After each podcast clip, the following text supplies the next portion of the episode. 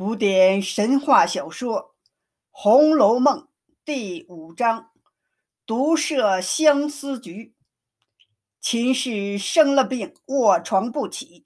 这天，贾珍问起秦氏的病，尤氏说：“一天来几个大夫，秦氏就要换几次见客的衣裳，穿穿脱脱，不仅不方便，更怕他再着了凉。”贾珍。认为人要紧，不必心疼衣裳，就是穿着会客的衣裳躺炕上也没关系。他又提起方才冯子英来看他，推荐一个好大夫，名叫张有士，学问渊博，医理极深，能断人生死。张先生上京为儿子捐官，正在冯家住着。他已拿名帖让冯子英代他请医，今日天晚大概不会来了，明天一定会来。尤氏说：“后天是太爷的寿辰，怎么庆贺？”贾珍说：“今天我去请太爷的安，请他后天回家为他庆寿。”可他却说他清静惯了。不愿到是非场中去，还不如把他住的布阴文叫人刻印出来，比受众几个人磕头还要强百倍。还说后天要赶去闹他，就跟我下不去。有事叫来贾蓉，说吩咐赖生照例预备两天宴席，要丰丰富富。你再亲自去西府请老太太、大太太、二太太。和你连二婶子来逛逛，你父亲打听个好大夫，明日想必来。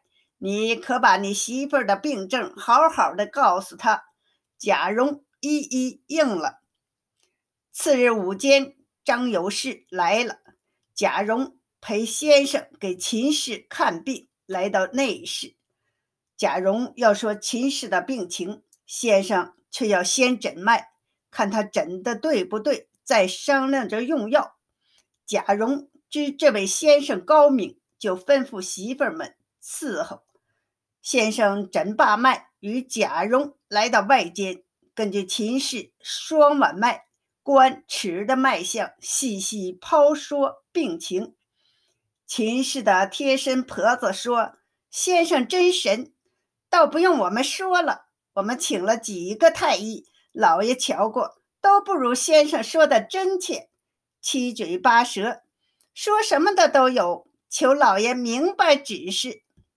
张有士指出，秦氏这病是因他心性高强，太过聪明，遇见不如意的事儿，思虑太多，忧虑伤脾，引起肝火退旺，精血失常。若是在病初起时救治。还是好治的，但已耽误到这个地步，只有三分把握了。他又说：“大奶奶从前行经，日子不会缩短，只会延长，对不对？”婆子说：“可不是，每次都长两三天，多的十天。”先生说：“这就是病源了，这是水亏火旺的征候。”接着，他开出药方来。贾蓉看是益气养荣、补脾和肝汤，用了人参、白术、云苓等十四味药，用剑莲子、芪苔、大枣两枚为引子，就说高明。还要请教先生，这病与性命有妨无妨？先生说。太爷是高明的人，病到这一步，非一朝一夕的征候了。吃了这药，要看医缘。以小弟看，今年一冬是不相干的，总得过了春分，就可望痊愈了。贾蓉是聪明人，知道先生的意思是能拖过这一冬，秦氏还有救，过不了冬也就完了。不再往下问。贾蓉送走先生，方把药方并脉案都给贾珍看。尤氏说：“从来大夫说话都不像他这样痛快，想必用药是不错的。”贾珍说：“人家就不是混饭吃的嘛？只因为冯子英和我好，才好容易请他来。也许媳妇儿的病就能好了。”贾蓉就吩咐去抓药，煎给秦氏吃。次日是贾敬的寿辰。贾珍把上等食物、稀奇果品装了十六大捧盒，让贾蓉带人送去。贾琏、贾强先来到，到各处看了看，问有什么玩意儿没有？家人答：“我们爷原打算请太爷回来，所以未敢预备。前天太爷说不来了，才叫奴才们。”现找一班小戏，并一档子打十番锣鼓的，都在园子里戏台上预备着呢。一会儿，邢夫人、王夫人、凤姐儿、宝玉都来了。贾珍夫妇敬了茶，笑着说：“老太太是老祖宗，我父亲又是他侄儿，原不敢请他老人家来。”但这天气又凉爽，满园的菊花盛开，请他过来散散闷，热闹热闹。谁知他又不赏脸。凤姐说：“老太太昨天还说了呢，晚上见宝兄弟吃桃，嘴馋了，吃了大半个，不到五更就起了两次，叫我回大爷。今日不来了，有好吃的要几样。”王夫人问起秦氏的病，尤氏说：“邢夫人说，别是喜吧。”正说着，外头人回道：“大老爷、二老爷并一家的爷们都来了。”贾珍忙到大厅去接待。尤氏接着说：“不是喜，昨天请个高明先生看了，吃了药，今天头晕清些。”别的仍不见效，凤姐听了，眼圈都红了。贾蓉回来说：“说了给太爷送吃食的经过，转达了太爷对大家的问候，还说太爷让把布音文印一万份送人。”说完，他就到前厅陪男客去吃饭了。众女见吃了饭，漱了口，正要往园子里去听戏。贾蓉进来向尤氏说：“大老爷、二老爷都回去了，别的爷们由林二爷、强大爷陪着去听戏。四家君王、六位国公、八位侯爷都送了礼物，现在请太太、婶子们到园子里看戏。”尤氏张罗着要走，凤姐请示王夫人。她先看看秦氏，王夫人答应了，宝玉也要去。众女眷去了汇芳园，凤姐儿、宝玉跟上贾蓉去看秦氏。秦氏要站起来行礼，凤姐紧走两步，拉着她的手，不让她起来，坐到秦氏的褥子上。宝玉问了好，在对面椅子上坐下。秦氏强笑着说：“都是我没福，公婆把我当亲闺女，你侄儿从没跟我红过脸，一家子长辈待我都好，婶子更不用说了。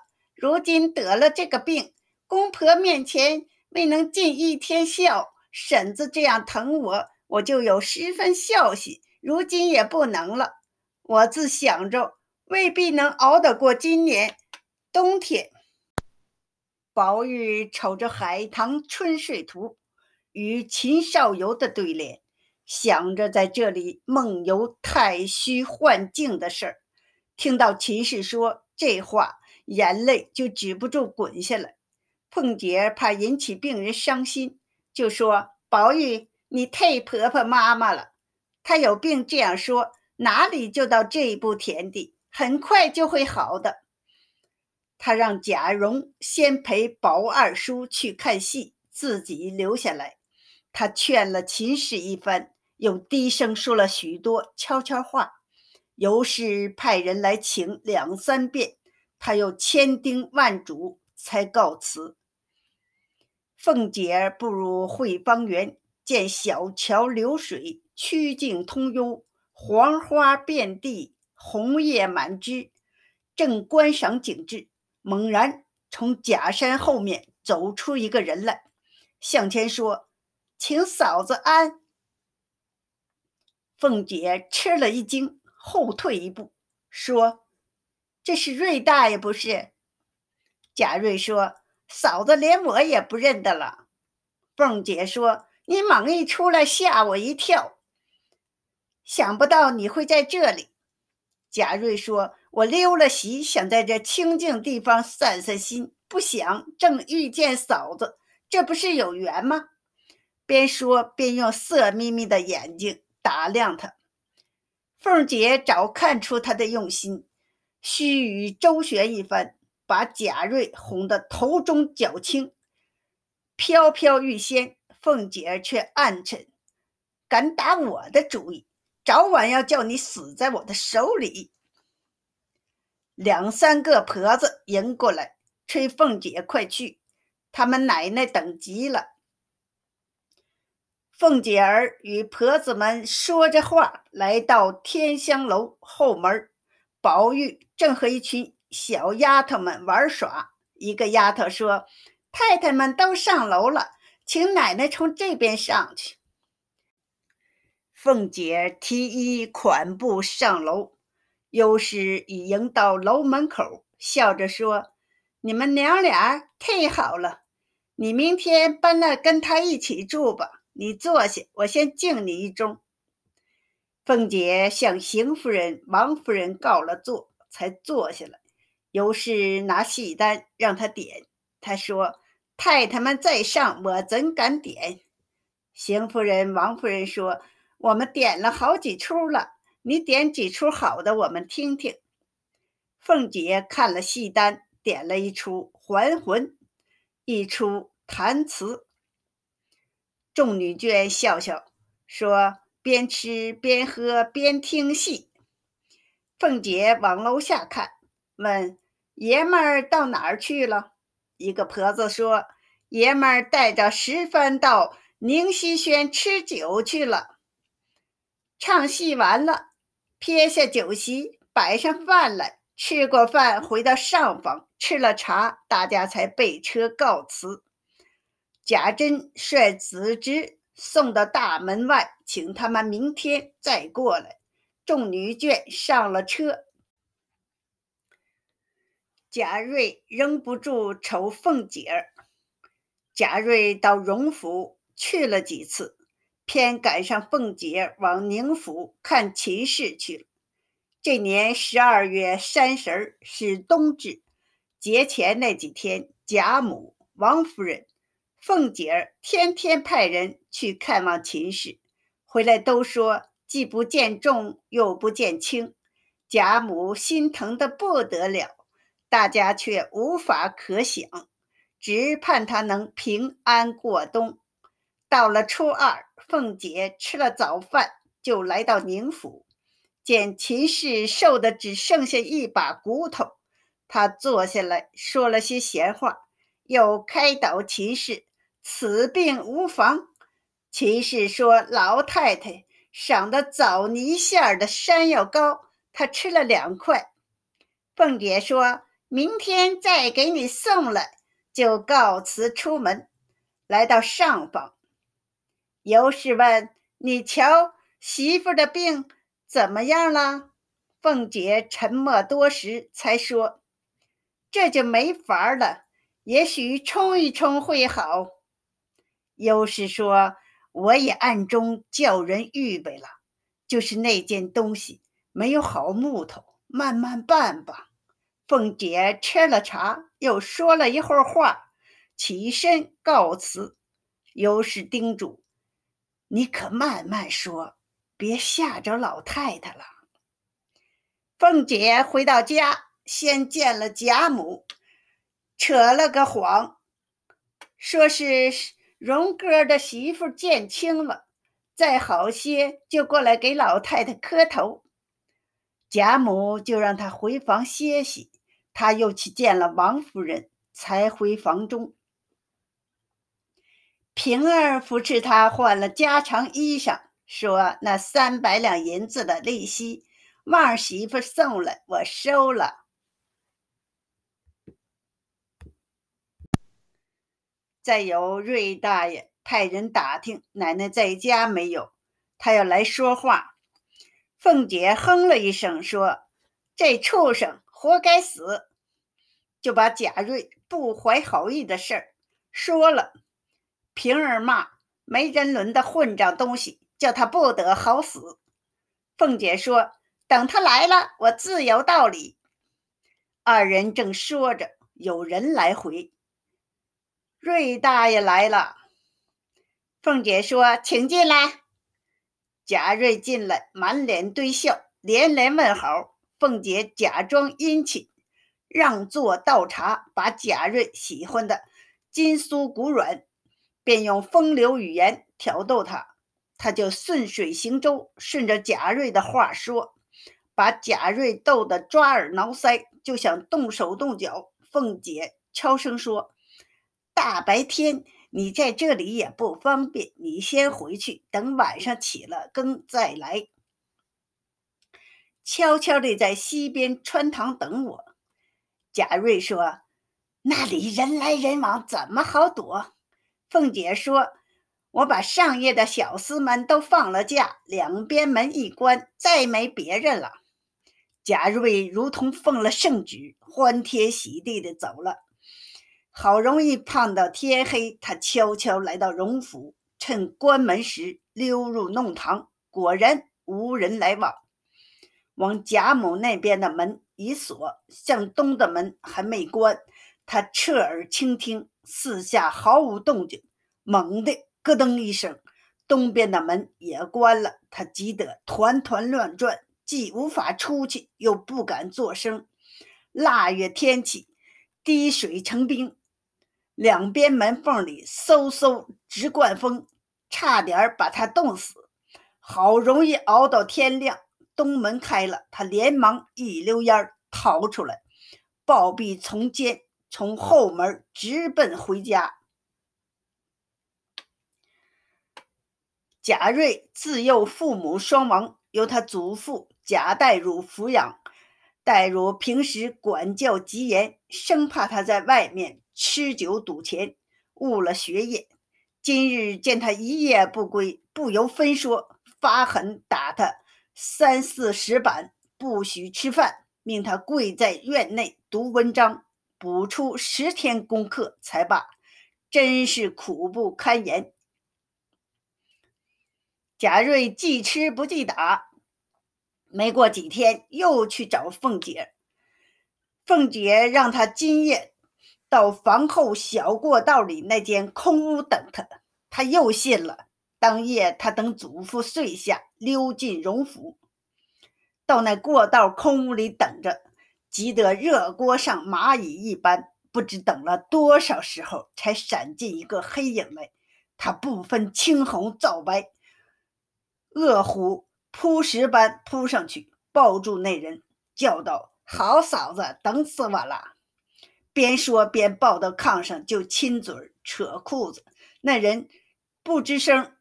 他退下裤子，用那硬邦邦的东西就想顶入。忽见灯光一闪，贾强举着烛台进来，问谁在屋里。炕上那人笑着说：“瑞大叔要黑我呢。”贾瑞一看，却是贾蓉，臊得无地自容，转身想逃。被贾强一把抓住，说：“连二婶已告到太太那儿，把太太气死过去，让我来拿你。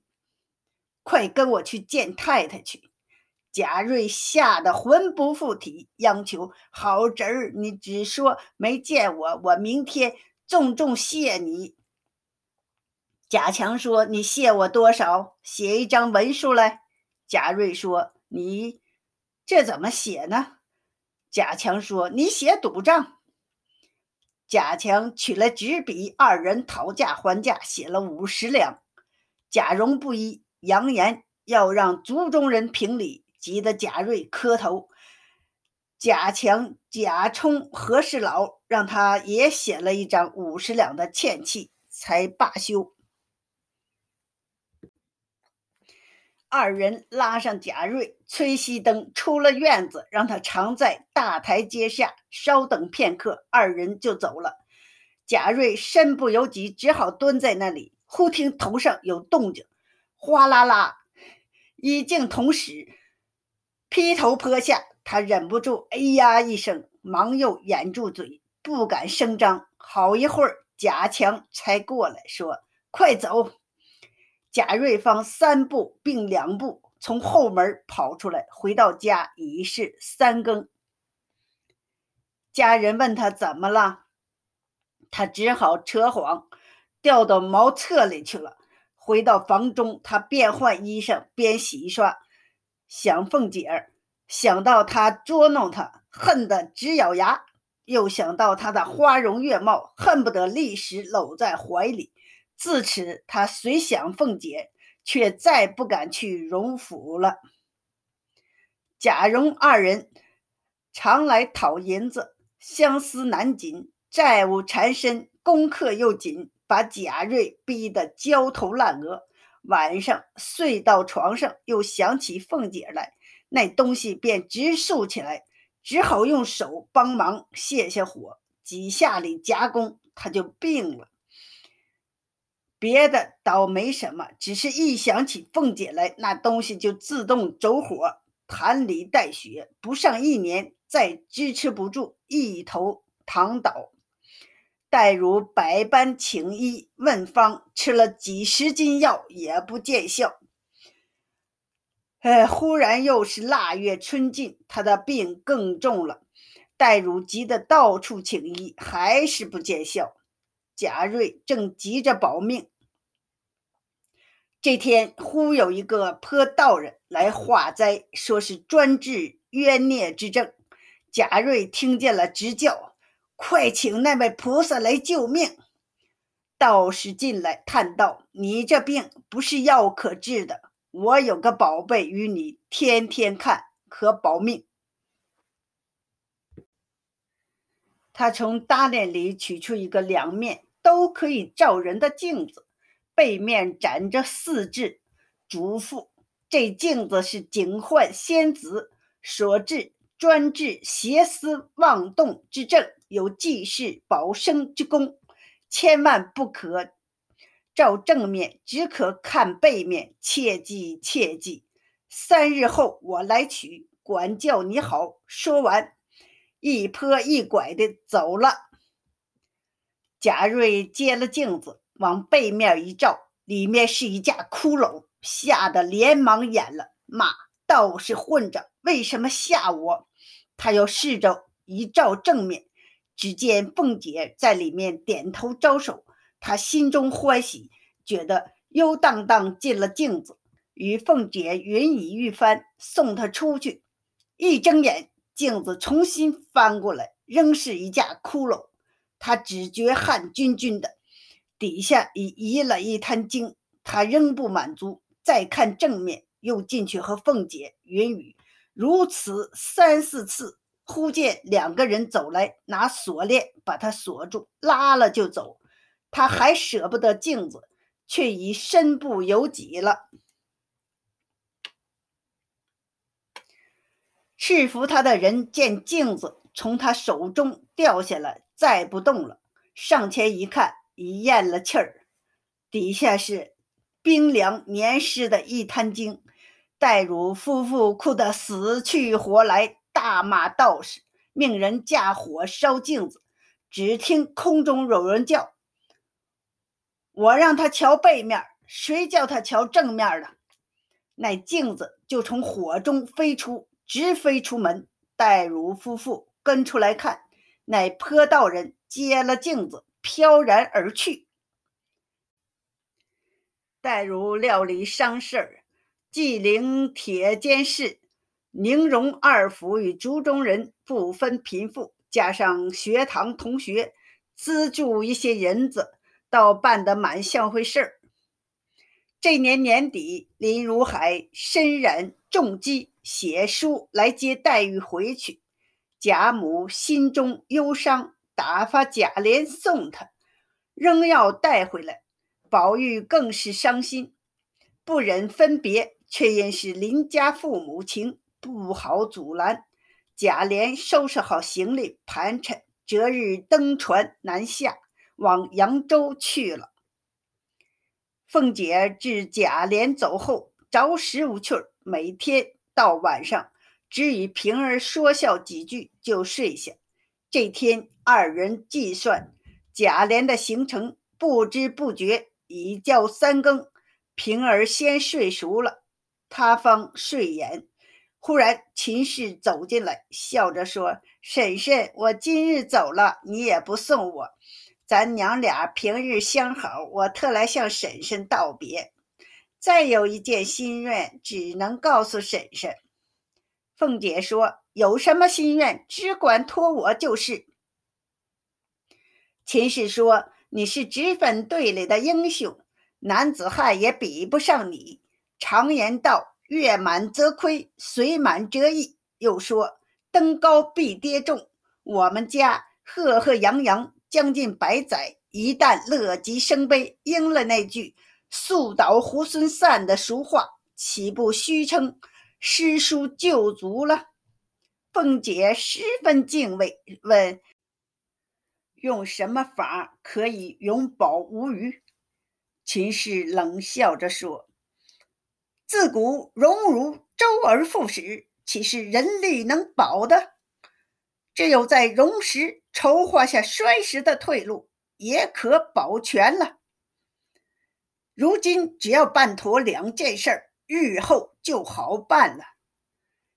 凤姐又问：“什么事儿？”秦氏说：“趁今日富贵，将祖坟附近多置田庄，祭祀供给之费。”可从此处，再把家属设在这里，合族定下立规，日后按房掌管这一年的钱粮、祭祀、供给之事，如此轮流，既无征竞，又无典卖铸币。即使是犯下罪，别的产业可查抄入关，祭祀产业是不得查抄的。败落下来，子孙回家读书务农。既有退步，祭祀又可永继，很快又会有一件非常的喜事。真有烈火烹油、鲜花着锦之盛，也不过是瞬息的繁华，一时的欢乐，万不可忘了呢盛宴必散的俗话。若不及早预备，后悔也晚了。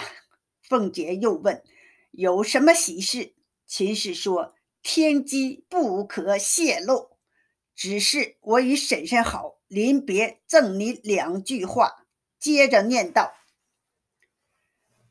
三春去后诸方尽，各自须寻各自门。”凤姐还想再问，忽听二门上传事的云板连响四声。正是报丧的点数，她猛然惊醒，人回东府荣大奶奶脸了。凤姐吓出一身冷汗，忙穿衣往王夫人处来。这时何府都惊动了，不论老的、小的、主子、奴仆，想起秦氏的好处来，无不悲嚎痛哭。自黛玉走后，宝玉落单，也不和人玩耍。每晚早早睡下，他从梦中惊醒，得知秦氏死了，只觉心中是戳了一刀，哇的一声，喷出一口鲜血。袭人等慌忙来扶，又要回贾母请大夫。宝玉说：“不要紧，这是急火攻心，血不归经。”便穿上衣裳来见贾母，立刻要到宁府去。袭人也不敢拦，贾母本不愿他此时去，宝玉不依，只好命套车，多派人一跟去。宁国府府门大开，灯火如昼，哭声摇山震岳。宝玉下车，来到灵堂，大哭一场。见过尤氏，再见贾珍。这时贾家代字辈、文字辈、玉字辈儿、草字辈的爷们儿都来了。贾珍哭得泪人一般，哀叹这么好的媳妇儿去了，长房灭绝无人了。众人劝他哭也无益，料理丧事要紧。他说：“如何料理？不过尽我所有罢了。”正说着，秦业、秦钟并优氏的亲眷也赶来了。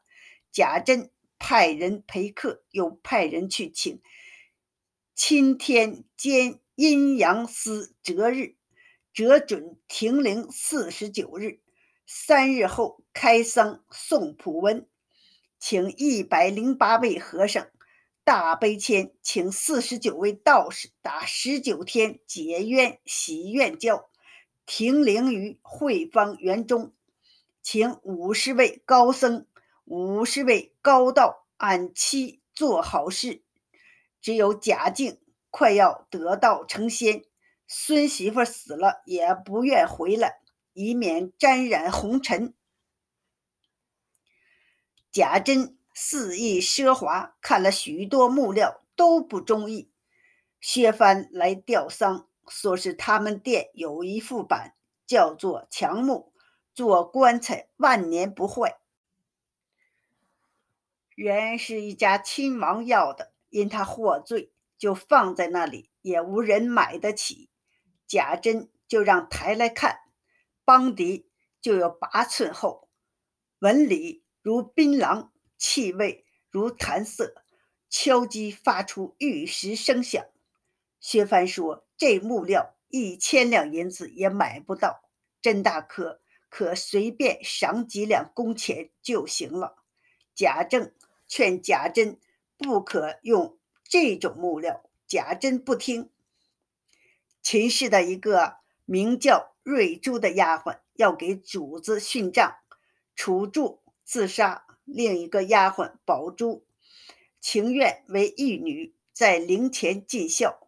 贾珍仍不满足，暗想：贾蓉不过是国子监的学生，写在灵幡上不体面，一张也不能多用，很不自在。首期第四天，大明宫的主管太监戴权来吊唁，贾珍隆重款待，想为贾蓉捐个前程。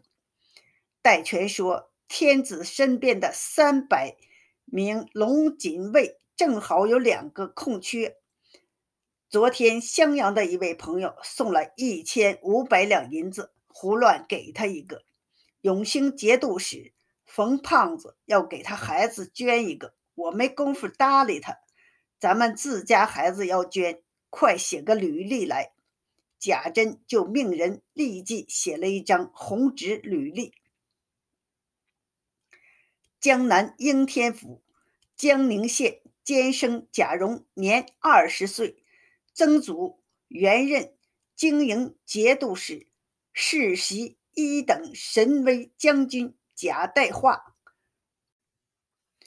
祖丙辰科进士贾敬，复世袭三品爵威列将军贾珍。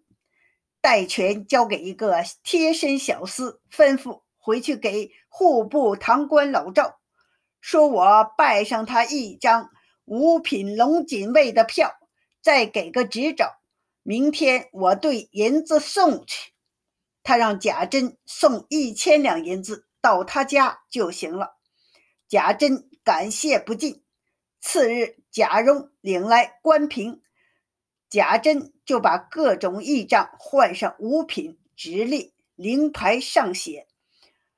好受贾门秦氏一人之灵位，